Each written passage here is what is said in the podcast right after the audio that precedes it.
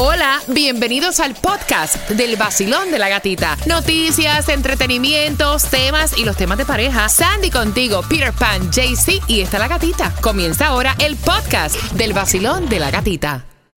El nuevo Sol 106.7. El vacilón de la gatita. Me gusta el vacilón de la gatita por sus ocurrencias. Me gusta el vacilón de la gatita por los temas de pareja. Me gusta el vacilón de la gatita por la alegría que transmite. Me gusta el vacilón de la gatita porque ustedes son los mejores. El vacilón de la gatita. En el nuevo Sol 106.7, líder en variedad, 30 de octubre. Y atención, eh, tú pones a tus hijos por encima de tu pareja, así que tienes que estar aquí pegado con el vacilón de la gatita. Lo, que tienes que saber hoy.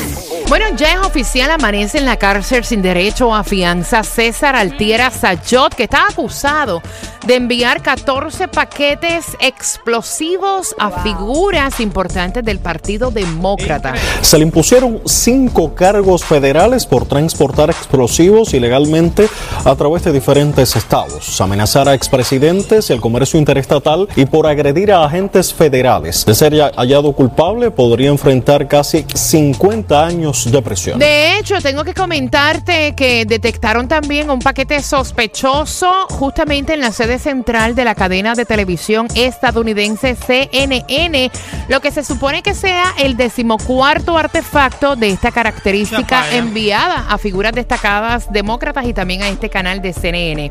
Esta también fue ayer y es estudiante de 19 años que fue arrestado por amenazar con dispararle a varios de sus compañeros de la escuela secundaria Somerset Academy North en Pembroke Pines. En corte de fianza, el padre del joven dijo que su hijo Jeremy Osa cometió un estúpido error de adolescente por encajar con el grupo. Según las autoridades, el joven dijo que compraría un rifle de francotirador en una casa de empeño para disparar contra sus enemigos de clase. Varios estudiantes escucharon estos comentarios y alertaron a un maestro. Osa admitió haber hecho estos comentarios, pero dijo que estaba bromeando. Ahora enfrenta un cargo bajo la acusación de presentar un informe falso sobre el uso de un arma de fuego de manera violenta.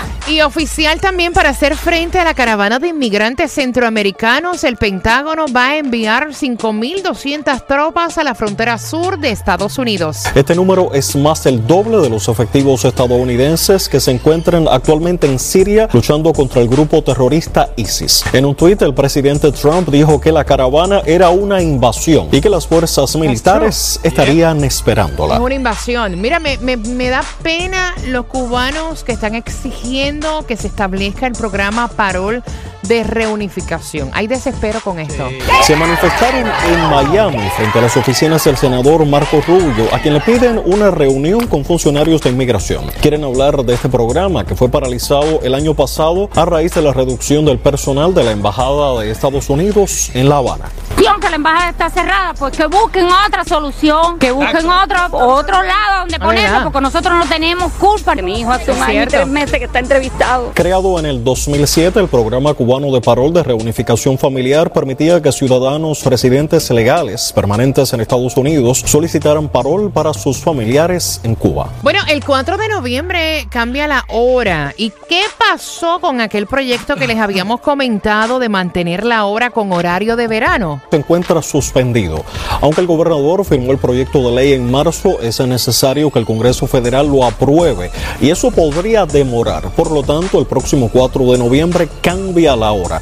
Regresa el horario de invierno y podremos dormir una hora más. Yo he escuchado cosas locas cuando se está enamorado, pero nunca como esta. Locas, requete locas, pero reales. ¿Qué tanto quieres a tu pareja? ¿Qué le podrías regalar que fuera extremo? Pues esta muchachita se arrancó el ombligo, Ay, qué cosa lo puso en horrible. una bolsa, un ziploc con un cartelito que decía, te amo bebé, y se lo regaló a su pareja.